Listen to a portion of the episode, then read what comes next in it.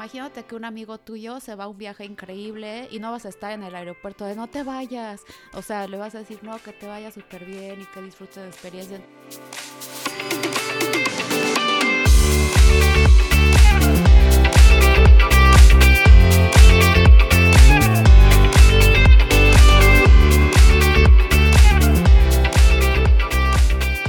Hola, ¿qué tal? Bienvenidos a Las Hermanitas Reigual.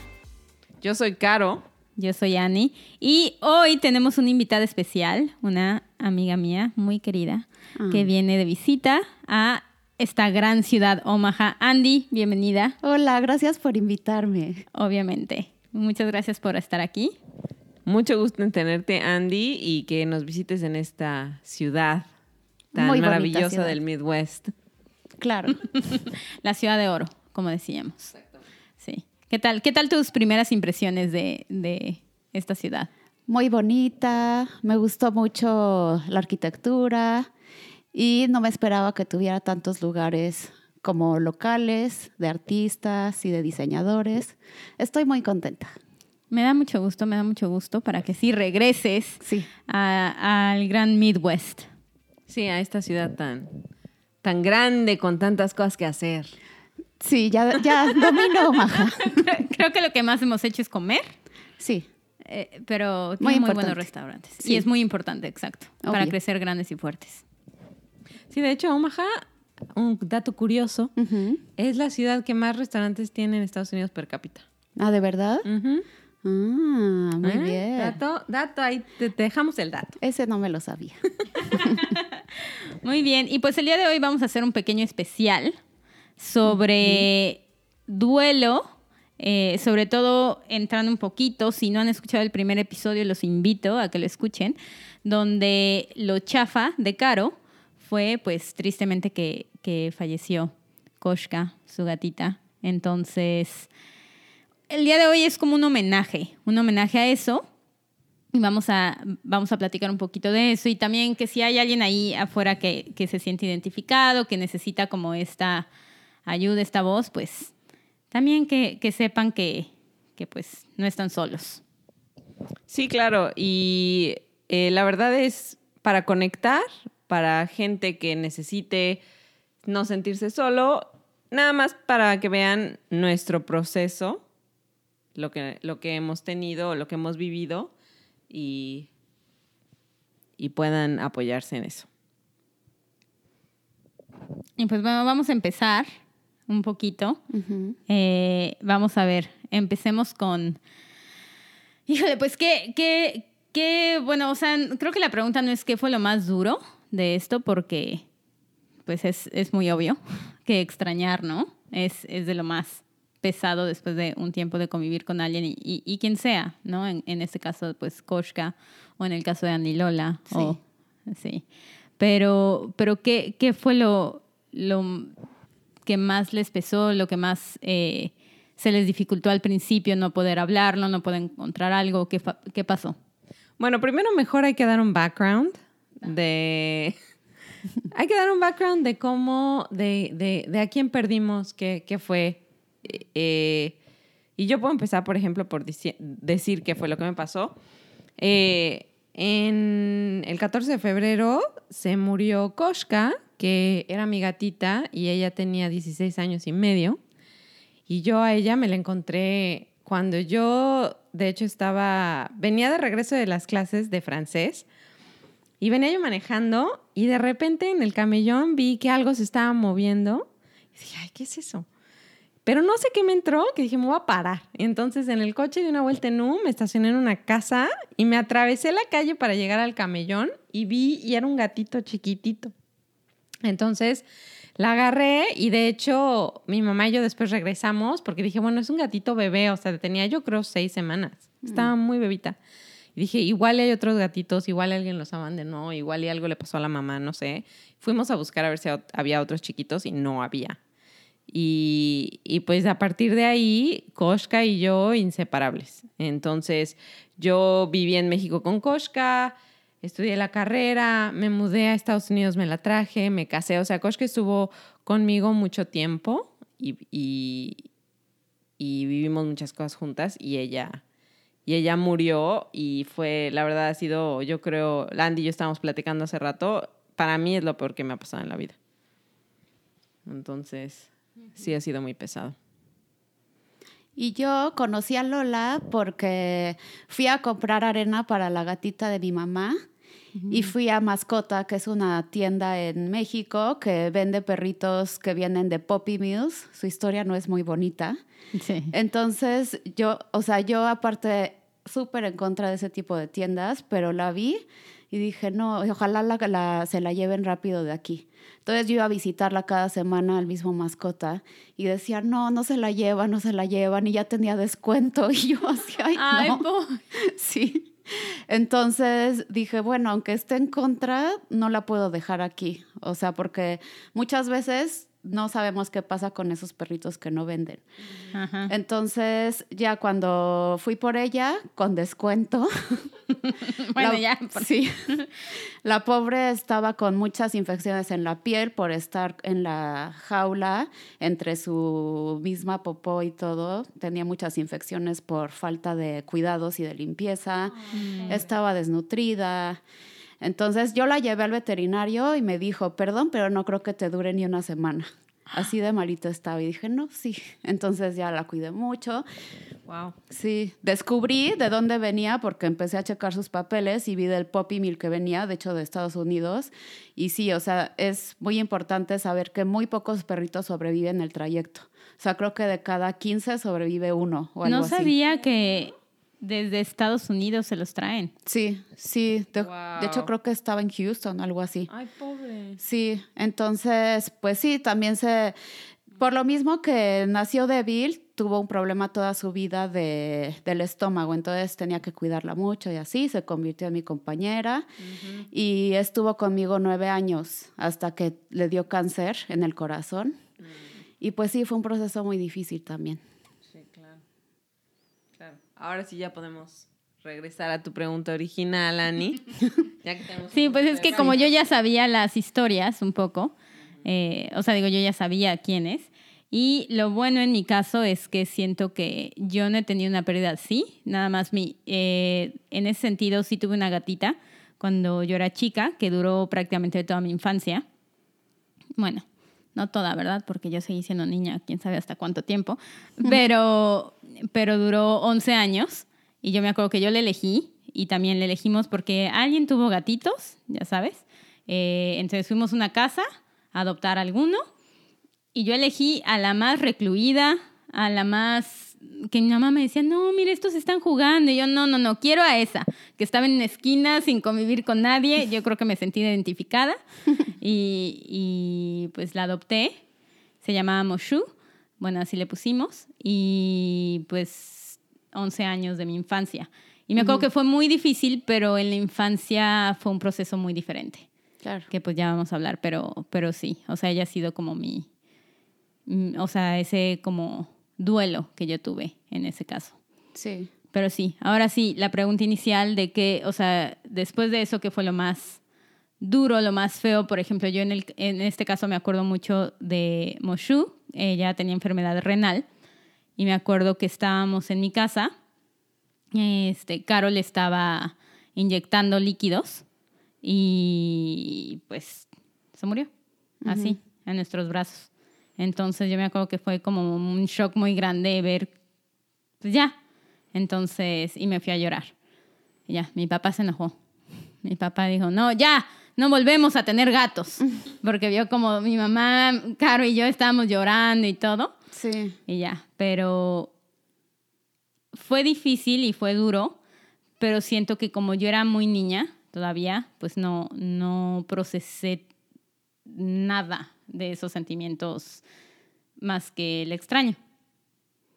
Eso, eso fue como el proceso que yo viví en esa época.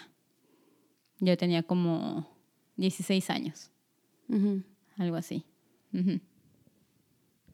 Sí, bueno, a mí ahora, y sí me acuerdo mucho de Moshu, pero sí, el proceso es totalmente diferente. Y también lo platicábamos, que ahora no nada más es el dolor de extrañarlos, es para mí fue también la culpa, hice lo correcto, habrá sufrido, habrá, habrá sabido que, que, que quise hacer todo lo posible o lo, o lo que yo pensé era lo mejor en esa situación, eh, habrá tenido una buena vida, habrá sabido que yo estaba ahí con ella, acompañándola, no sé, o sea, muchas cuestiones de duda, duda personal, culpa, eh, como sentir que, o sea, ay, lo hubiera besado otra vez, o ay, lo hubiera tocado, o no sé, o sea, muchas, muchas cosas que no son nada más, o estar enojada de por qué se fue, o cosas así. Eso fue, eso fue como lo más difícil, que no nada más era el dolor de extrañarla, es como todo lo demás que viene asociado a eso. No sé para ti cómo fue. Pues sí, para mí fue difícil porque fue de un día a otro. Y estoy llorando. Pero, o sea, fuimos al parque y de repente el día siguiente ya nos separó. Mm. Y el problema es que el tumor sangraba. Gracias. Entonces, o sea, como sangraba, le apretaba el corazón y le podía dar un paro en cualquier momento. Había que correr al veterinario a que le sacaran la sangre y así. Y pues yo me convertí en su enfermera. O sea, yo hice cosas que ahorita no puedo creer que hacía. Yo le drenaba la sangre, le ponía inyecciones intravenosas. Y eso fue lo más difícil, pero pues yo tenía que ayudarla como pudiera. Sí. Sí, como que ver a tu compañero estar en ese, en ese momento que tú, así como tú dices, fue de un día para otro, y a Koshka igual le pasó, de un día para otro ya no podía brincar. Entonces eh, le compré una escalera para que se pudiera subir a la cama y mi cama es bajita, pero ella no, ni siquiera podía eso. Entonces ese tipo de cosas sí fue duro como, como verlo de un día para otro.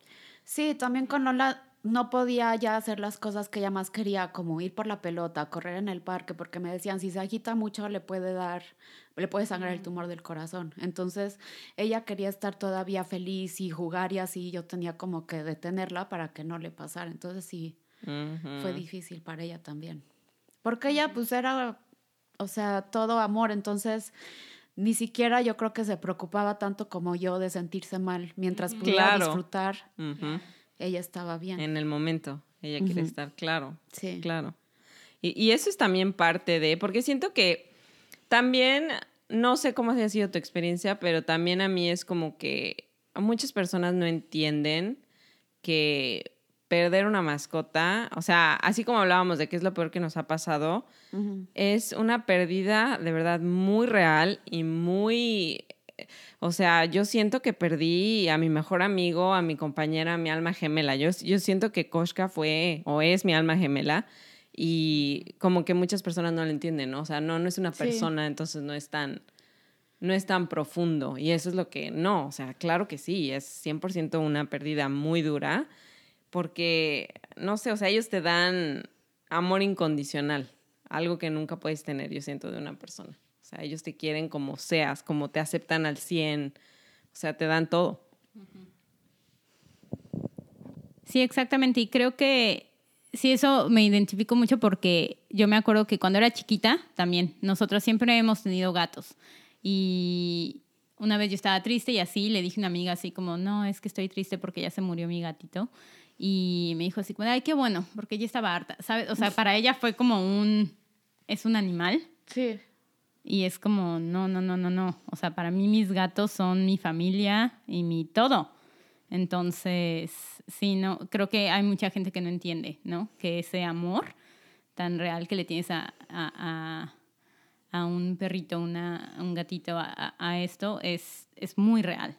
Sí, son tus compañeros. Efectivamente. Y pues ahora, o sea, ¿qué, ¿qué de lo que hicieron sienten que ha sido de lo que más les ha ayudado? ¿Cómo han procesado ustedes como este duelo que, que han visto, que han leído, que, que les sirvió, que no les sirvió en todo este proceso? Pues a mí me sirvió mucho estar con una tanatóloga desde que empezó el proceso, que yo ya sabía que era una enfermedad terminal. Entonces me ayudó mucho para prepararme, también siento que estuve más tranquila porque hice todo lo que pude y porque aparte, o sea, me encargué de que fuera cuando pasara el momento fuera en su casa, tranquila. Este, le pedí a la veterinaria que fuera a su casa, no llevarla a un, o sea, que en la clínica la durmieran. Entonces, creo que eso me dio tranquilidad, saber que hice todo lo mejor que pude para ella. Sí, eso, sí, eso, exacto, eso a mí me sirvió, o sea, tener a Koshka en su casa, porque eso yo había dicho, o sea, yo también ya sabía que lo presientes, ¿no? O sea, lo sabes, tú los conoces y, y, y yo ya sabía que ya venía. Y dije, bueno, pues la quiero tener aquí y ella había sido hospitalizada antes y sufrió bastante. Entonces yo dije, no, ¿sabes qué? La voy a tener aquí en la casa, le doy de la comida que, que le gusta, eh, dejo que haga las cosas que quiere hacer. Y, y sí, eso me ayudó. Eh, algo que, que también me ayudó eh, es que de hecho me lo recomendó mi, mi terapeuta, porque obviamente algo que me dijo ella que es muy cierto y aunque no llevo mucho con, con este duelo, pero sé que, que sí va a seguir, es, me dice, mira, tú no, el dolor nunca se va, simplemente aprendes a vivir con ese dolor. Aprendes a vivir con, porque esa, o sea, siempre los vas a extrañar y siempre va a estar ahí como algo que te hace falta, pero aprendes a vivir con eso. Y una de las cosas que, que me recomendó es comprar como un diario que venden, que se llama How to Carry What Can Be Fixed.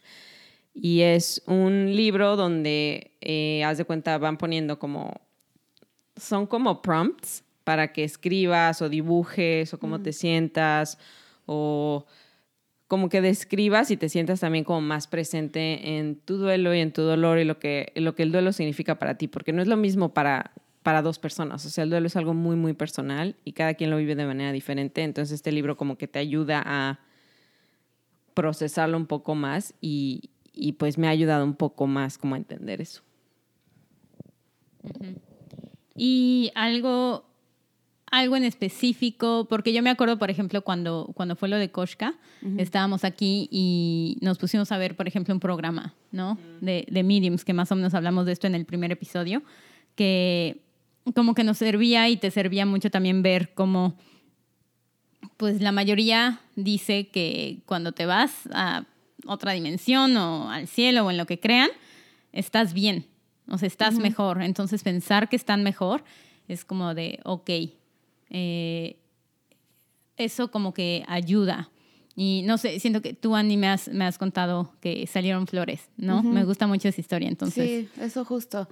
O sea, como que yo estaba desesperada por sentir a Lola conmigo. Entonces sí le pedí así como, si estás por aquí, pues dame una señal o algo, ¿no? Y en el jardín, ahorita estoy en una casa con jardín, siempre había rosas rojas y, y como rosas beige y rosas, rosas, rosas. y de repente empezaron a salir, pero no hay explicación, o sea, empezaron a salir rosas amarillas y doradas del color de Lola. Wow. Entonces, o sea, sí fue súper mágico. Y aparte, siguen saliendo y son enormes, o sea, no son como rosas normales. Tú la- te he mandado fotos, o sea, son del tamaño de mi mano. Y eran justo, se ponen justo en la entrada de la casa donde Lola salía a recibir a todo el mundo. Y es muy evidente, o sea, mi mamá llegó y dijo, es Lola. Y yo, sí, o ¿Sí? sea, sí, sí, sí. Y no hay explicación porque esas rosas antes eran de otro color. Entonces, para mí es Sí, claro. increíble. Sí, sí es Lola. Sí, Sí. totalmente. Am, sí, eso está muy bonito. Y sí, ahorita lo que decía Ani, a mí, sí, cuando se murió Koshka, exacto, yo tenía igual necesidad de saber, o sea, quiero saber que está bien, quiero saber que está conmigo.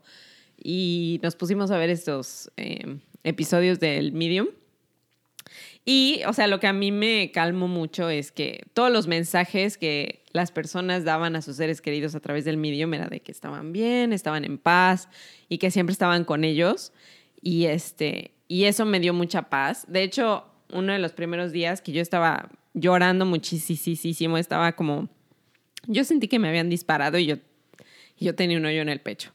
Entonces estaba yo llorando mucho y de repente así de la nada sentí como una sensación abrumadora de paz y de bienestar, pero así de la nada, yo llorando así desesperadamente y de repente me sentí súper bien, súper en paz. Y yo dije, es Koshka. O sea, así se siente ella. Ella me está como diciendo cómo se siente o para que yo entienda que ella está bien. Y yo también estuve, o sea, platiqué con una canalizadora de animales durante el proceso de Lola y también al final. Y me ayudó mucho porque, o sea, sí me dijo cosas que me hicieron estar más tranquila, como que estaba bien, pero aparte cosas muy específicas de, acuérdate cuando estabas feliz haciendo esto y eso quiero que sientas y como que eso trato de aplicar todo lo que me enseñó. Sí. Sí, ya sé. Y siento que es algo muy difícil y yo me pongo a pensarlo porque digo, híjole, no, no, no, no quiero vivir un duelo así. Solo siento que es, es tan difícil y hemos también como no hemos aprendido desde chicos, o sea, como a los duelos y así, porque obviamente extrañas y todo, pero creo que también mucho tiene que ver de cómo lo veas y cómo vivas esa experiencia y cómo eh, hayas analizado como todo eso. A veces me, me, acuerdo mucho, por ejemplo, de Juan Lucas, eh, de cómo eh, él es un psicólogo que tiene muchos cursos y cosas, y entonces él explica la muerte como de una forma un poco más como no sé, es como diferente, o sea, siento que en la cultura eh, en la que vivimos a veces, eh, el, morir es como algo trágico, algo feo, pero que tal vez si lo pensamos así de eh, trascender, de, simplemente cambiar a una experiencia mejor, pues chance y es, puede ser como un alivio, ¿no? Entonces creo que la forma en la que, en la que pensemos también de la muerte va a depender muchísimo cómo cómo la vivamos. A mí me acuerdo mucho que, yo me acuerdo mucho que en uno de sus cursos explicaba así como imagínate que un amigo tuyo se va a un viaje increíble y no vas a estar en el aeropuerto de no te vayas. O sea, le vas a decir no, que te vaya súper bien y que disfrutes de experiencia. Entonces, tratar de verlo así también ayuda. Exacto, exacto. O sea, pensar así porque algo que yo, por ejemplo, algo que yo creo es que eh, tenemos varias vidas y que vamos haciendo diferentes cosas y siento que es así, o sea, siento que cuando yo me muera, o sea, no, o sea, es porque voy a trascender a otra experiencia, otra aventura, otra cosa que tengo que, que aprender, ¿no? Entonces, obviamente, pensarlo de esa forma es exacto, o sea, es simplemente si, si estás feliz por alguien más porque sabes que va a estar bien. El problema es que esta incertidumbre, ¿no? De no sabemos qué es lo que pasa, pero creo que con estas experiencias como las rosas de, Lola o estas sensaciones de bienestar, porque al final pues son cosas como muy reales, aunque no, o sea, que inexplicables, pero reales, que creo que ayudan, ayudan muchísimo a ver que, pues que todo seguramente está bien y se quedan. Y algo que sí creo es que te acompañan, te acompañan. O sea, yo sí siento también, siempre que, que vengo aquí, o sea, siento a Koshka también. Entonces, sí. Sí, sí pasa. Mi gatita siento que percibe cosas porque de repente se pone a ver a la nada y no entiendo. Y el otro día estaba en mi casa y estábamos viendo la tele y mi gatita se cree perro, entonces siempre va y recibe a la gente cuando llega, ¿no? Y de repente yo sentí así como, como que empecé a pensar mucho en Lola. Y mi gatita fue a la puerta y recibió a alguien, pero pues no había nadie. Y yo dije, ah, es Lola, es vino a visitarnos. Como muy natural. Entonces, también abrirnos a ese tipo de experiencias, porque sí nos ayudan a sentirnos más acompañadas y a saber que ahí van a estar, aunque no podamos físicamente estar con ellos. Sí, a mí me pasa mucho que yo la oigo cañón. O sea, yo estoy haciendo algo y, y como que oigo. O de repente veo como al lado y, siento que está y volteo y, no, obviamente no está, pero siento que la veo. Y lo que me ha pasado dos veces, de hecho el otro día, eh, hace como dos días, eh, sonó el despertador y mi esposo y, el, y yo y mi perrita se bajaron y yo me quedé sola y sentí como cuando sentía yo cuando Koshka se subía a la cama, como que alguien brincó y yo sentí, yo dije, ay, hasta, hasta pensé que Joey se había regresado y había subido a la cama porque dije, o sea, ¿qué pasó? Y de repente como que escuché unas patitas en la alfombra y se me hizo tan raro porque de verdad, o sea, para mí fue real y yo hasta pensé que había sido Joey. Pero sí, yo 100% creo que Koshka está aquí y, y, está conmigo. Y, y justamente hablando de eso, ahorita, por ejemplo, hablas de Joey, tú tienes una perrita, actualmente y tú tienes dos gatitos, Dori y Leo.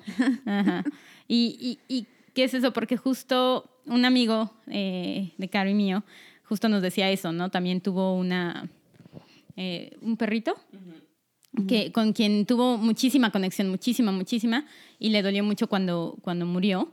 Y dijo, no, no voy a tener otra mascota ni nada, hasta que fue con una medium y, esa, y ella le dijo, no, tú vas a tener otra mascota, sí vas a tener otra mascota y va a ser en esta ciudad, algo así. Y por algo, azares del destino, fue de trabajo a esa ciudad y de repente fue a un albergue o algo y salió con una mascota, ¿no? Y dijo, es que yo no Sí. pensé que tan rápido fuera a tener una mascota. Entonces, por ejemplo, en ese sentido, ustedes, ¿cómo, eh, o sea, cómo llegaste a Dori y Leo, eh, tú? Yo llegué porque no sé estar sin una compañía animal. Sí. Pero como con Lola estuve tantos meses de enfermera y atendiéndola y así, dije, no puedo ahorita con un perrito que sea, o sea, que tenga que llevar afuera, que le dé de comer. Entonces dije, bueno, un gatito puede ser opción. Entonces también en homenaje a Lola los, los adopté del color de Lola, como para recordarla. Y es chistoso porque en combinación tienen un poco la personalidad de Lola. O sea, uno, el que se llama Leo, tiene un problema de la pancita igual que Lola. Es casi la misma enfermedad. Bueno, condición. Y Dori es súper valiente y siempre, o sea, no le tiene miedo absolutamente a nada y Lola también era así.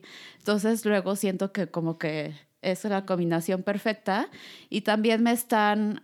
Me, Dori me ayudó muchísimo, ella llegó primero y yo estaba muy deprimida y Dori yo la odiaba porque era súper latosa, pero yo después entendí que era para sacarme de mi tristeza. Claro. O sea, me veía triste y tiraba algo, o quería que la persiguiera, o me aventaba cosas y yo está loca, pero ella era así, a ver, como despierta, yo estoy aquí y seguimos vivas y hay que estar como despiertas.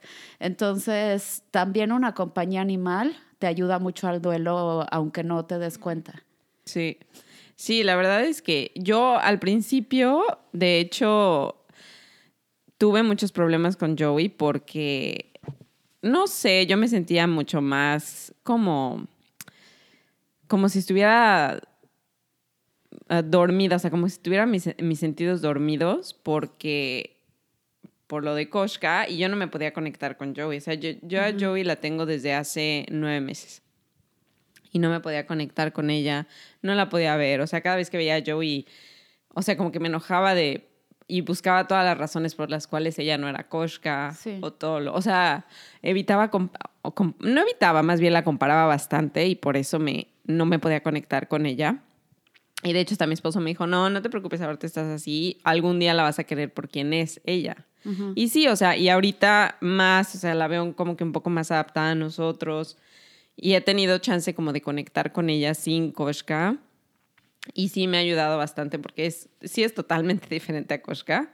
Y sí es como, así como tú dices, ¿no? O sea, párate o persígueme o juega Sí. o estoy aquí, ¿no? O sea, y yo también igual, así como, ay, Joey, o sea, ahorita no. Y no, o sea, sí como que me ha, me ha sacado un poco, pero sí me costó muchísimo trabajo al principio. Yo consideré darle en adopción porque me costó mucho trabajo en mi duelo conectar con ella, cañón. Sí, yo también casi doy en adopción a Dori, pobrecitos. Y otra de las cosas que platicábamos era como cómo hemos honrado a tú a Lola y yo a Koshka. Y bueno, esa es, eh, tú tienes una historia muy bonita de eso que nos estabas contando hace rato. Sí, cuando le detectaron el cáncer a Lola, este, nos dimos cuenta de que no había, bueno, nos, yo vivo en México, entonces de que no había ni tratamientos, ni medicinas, ni suplementos, ni doctores especializados en, en esa enfermedad, ni ningún tipo de apoyo económico. Entonces sí nos la vimos complicada. Fuimos también como a seis veterinarias distintas a que nos dieran diagnósticos, porque yo también estaba con la esperanza de, no, a lo mejor no es un tumor, a lo mejor es algo más. Entonces quise buscar por todos lados.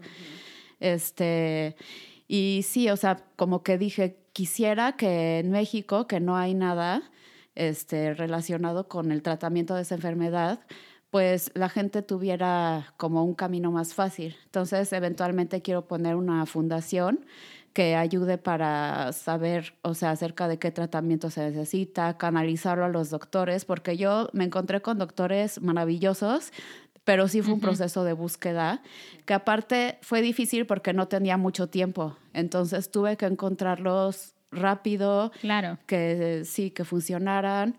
Y también creo que es muy importante, bueno, en esa fundación que quiero tener, tener un, un acompañamiento de, de- de algún tanatólogo, porque sí, o sea, es una enfermedad terminal. Hay perritos que logran estar cinco años más. Desafortunadamente a Lola le dio el peor cáncer y en el peor lugar que es el corazón, entonces es Claro. muy, sí, muy difícil, pero sí es muy importante también acompañarte de personas que estén pasando por lo mismo. O sea, yo lo que hice fue meterme a grupos de Facebook especializados en hemangiosarcoma.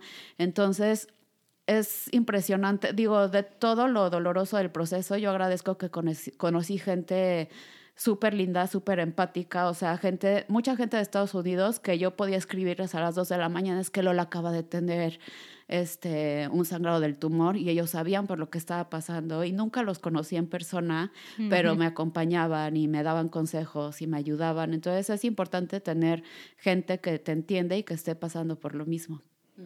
Claro, los grupos de apoyo creo que sí, sí son muy importantes. Porque sí, yo me acuerdo que, que yo hablaba contigo también mucho y todo, pero, pero era difícil. O sea, digo, entendía el dolor que podrías estar sintiendo, pero no entendía por lo que estabas pasando exactamente. Y creo que sirve mucho saber que alguien más también pasó por eso y acompañarte, como Sí. dices. Sí, totalmente. Y aconsejarte de, ay, a mi perrito le sirvió tal cosa para que estuviera más cómodo. Exacto. Sí, es, Exacto. es importante. Ujú.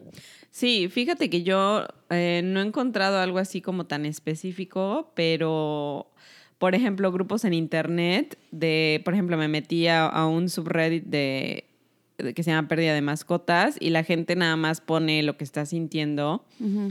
Y como el simplemente el hecho de saber que alguien está sintiendo lo mismo que tú, o sea, de, de verdad ha habido personas que les he puesto, oye, describiste lo que yo siento así perfectamente, te hace sentirte un poco más acompañada, como que valida un poco también la experiencia que estás teniendo, o sea, no estoy loca, no soy anormal, o sea, esto es algo que mucha gente pasa. Y otra de las cosas que vi en internet fue grupos de apoyo, pero específicos de, de mascotas, de pérdida de mascotas, que de hecho hacen sesiones por Zoom. Entonces me inscribí a una, pero estaban llenas, o sea, tan, tanto éxito han tenido que estaban llenas y la primera es en abril y, y- y voy, a, voy a ir, entonces ya, ya veremos cómo está, pero, pero está padre poder encontrar como ese tipo de apoyo. Sí, y eso, lo que dices, que es gente que entiende y que no subestima lo que, o sea, la situación por la que estás pasando. Entonces te sientes acompañada. Sí, 100%. Y regresando un poquito a lo de honrar, eh, yo con Koshka, bueno, número uno quería yo hacer este, este podcast para otras personas que se sintieran acompañadas, validadas, eh, que supieran que no están solas. Y otra de las cosas que, quiero hacer es, me quiero hacer un tatuaje de Koshka en el brazo. Eh, encontré un artista que, la verdad, súper talentoso, padrísimo. Y él hace tatuajes, ha hecho muchos de mascotas, los pone en su Instagram y igualitos. O sea, de hecho, una de mis, de mis amigas más cercanas igual perdió un perrito y ella se fue a hacer un tatuaje con ese chavo y le quedó padrísimo, es igualito el perrito. Entonces, algo así quiero hacer. De hecho, así lo primero que se me ocurrió eh, cuando se murió Koshka fue mandarle un mail y, y sacar cotización y todo eso. Pero ya a la hora de hacer la cita, dije, a ver, espérate, necesito un poco de tiempo para procesar y todo eso porque está muy duro. Sí lo voy a hacer, pero, o sea, todavía necesito un poquito más de tiempo. Yo juré que nunca me iba a hacer un tatuaje, que dije, ay, no, como que no es mi estilo y no me veo con uno. Pero sí, cuando Lola trascendió, dije, es que es algo que nunca me voy a querer quitar, o sea, no es como que Exacto. después me vaya a arrepentir. Entonces me hice uno aquí, que es el nombre con un corazón Ah, y está conectado al, al corazón, es en la muñeca izquierda, Ay, sí. para recordarla y también es con mi letra, entonces Ujú. pero sí, como que te ayuda de cierta manera también a ver que físicamente está contigo todo el ahí. tiempo. Exacto. Sí, porque otra de las cosas que vi que se me hace súper interesante es que puedes convertir las cenizas de tus seres queridos en diamantes. Ah, sí. Y yo dije, wow, eso está padrísimo. Y dije, sí. Pero dije, bueno, a ver, ¿Qué tal si se me pierde? Me muero. No, ya sé. O sea, es como otra cosa. Dije, a ver, ¿qué puedo hacer que nunca voy a perder y nunca se me va a quitar un tatuaje? Entonces, sí, eso fue, por eso yo también. Sí, igual yo me lo quiero hacer en el izquierdo, el brazo izquierdo. Sí. Y también hablé con la tanatóloga que me acompañó y me dijo que eventualmente, si estoy interesada en que las dos hagamos un libro para niños con la historia de Lola.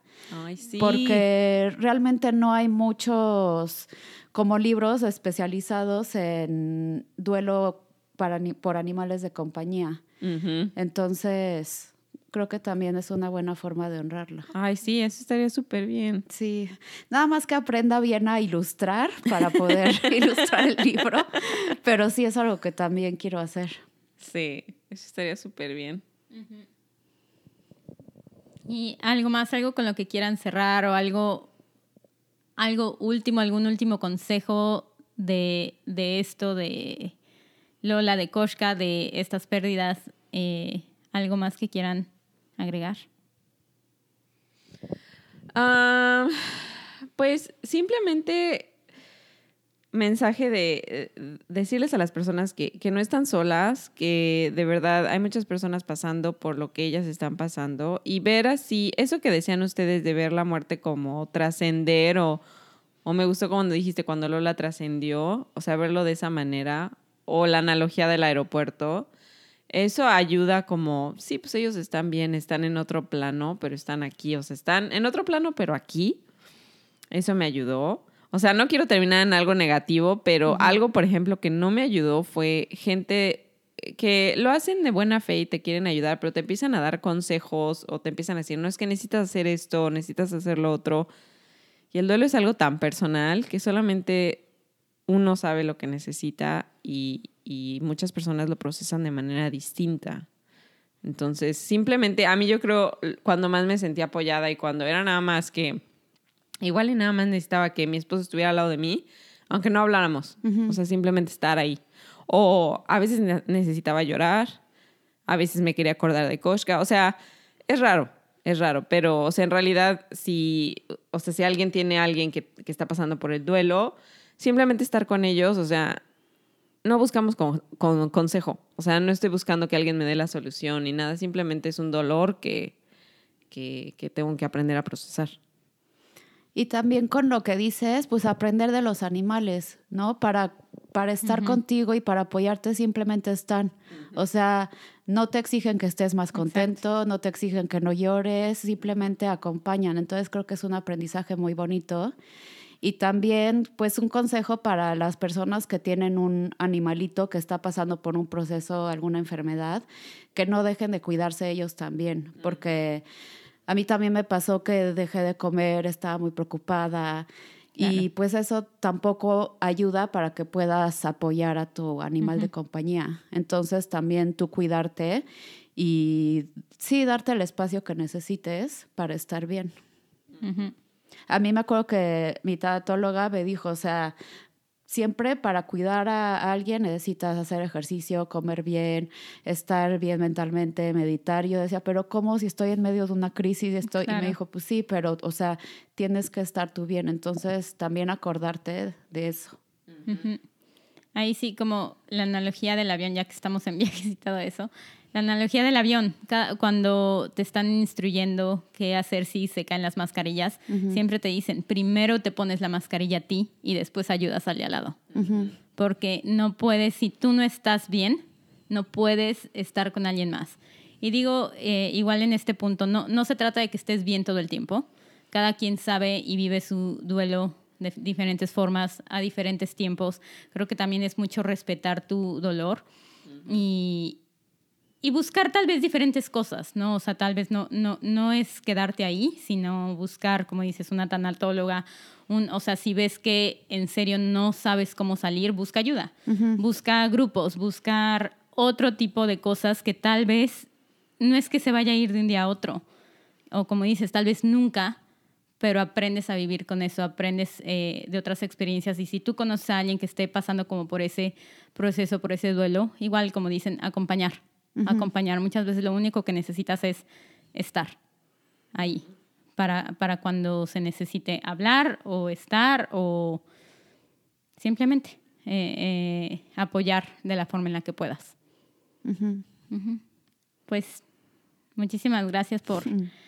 Por acompañarnos, Andy, en este No, especial. Creo que fue, fue un episodio emocional y todo, pero creo que, que pues va a servir. Y, y fue, fue bonito como ver, recordar, tal vez un poco doloroso, pero, pero al final pues es parte también un poco de la vida y pues esperamos que esto le ayude a alguien más. Gracias. Sí, siempre es sanador también poder hablarlo. Sí, claro. Muchísimas gracias, Andy, por compartirnos tu Gracias. experiencia. Sí, y además aprendes, ¿no? O sea, de, de alguien, de la experiencia de alguien más. O sea, sí, aprendí bastantes cosas. Eh, vamos a poner en las, en las notas del episodio el libro que comenté y eh, los grupos que hemos, que vi en, uno de los grupos que vi en internet, por si a alguien les interesa. Y como siempre, si nos quieren contactar en nuestras redes sociales, En Instagram ya seremos más activos, lo prometo. Nada más tengo que publicar cosas, pero las hermanitas re igual. Soy eh, todo junto, sin guiones ni nada. Y en Twitter, ya tenemos Twitter, en Hermanitas Pod es nuestro handle. Y eh, como siempre, denos un review. Si les gustó, cinco estrellas nada más. no aceptamos menos. No- menos de cinco estrellas no, ¿eh? No. Pero ya. Por favor. Yo les doy cinco estrellas. Muchas gracias a este episodio que saliste tú. A todos, a todos. Muchas gracias, muchas gracias. Ok, amigos, nos vemos en la próxima. Bye. Bye, gracias. Bye.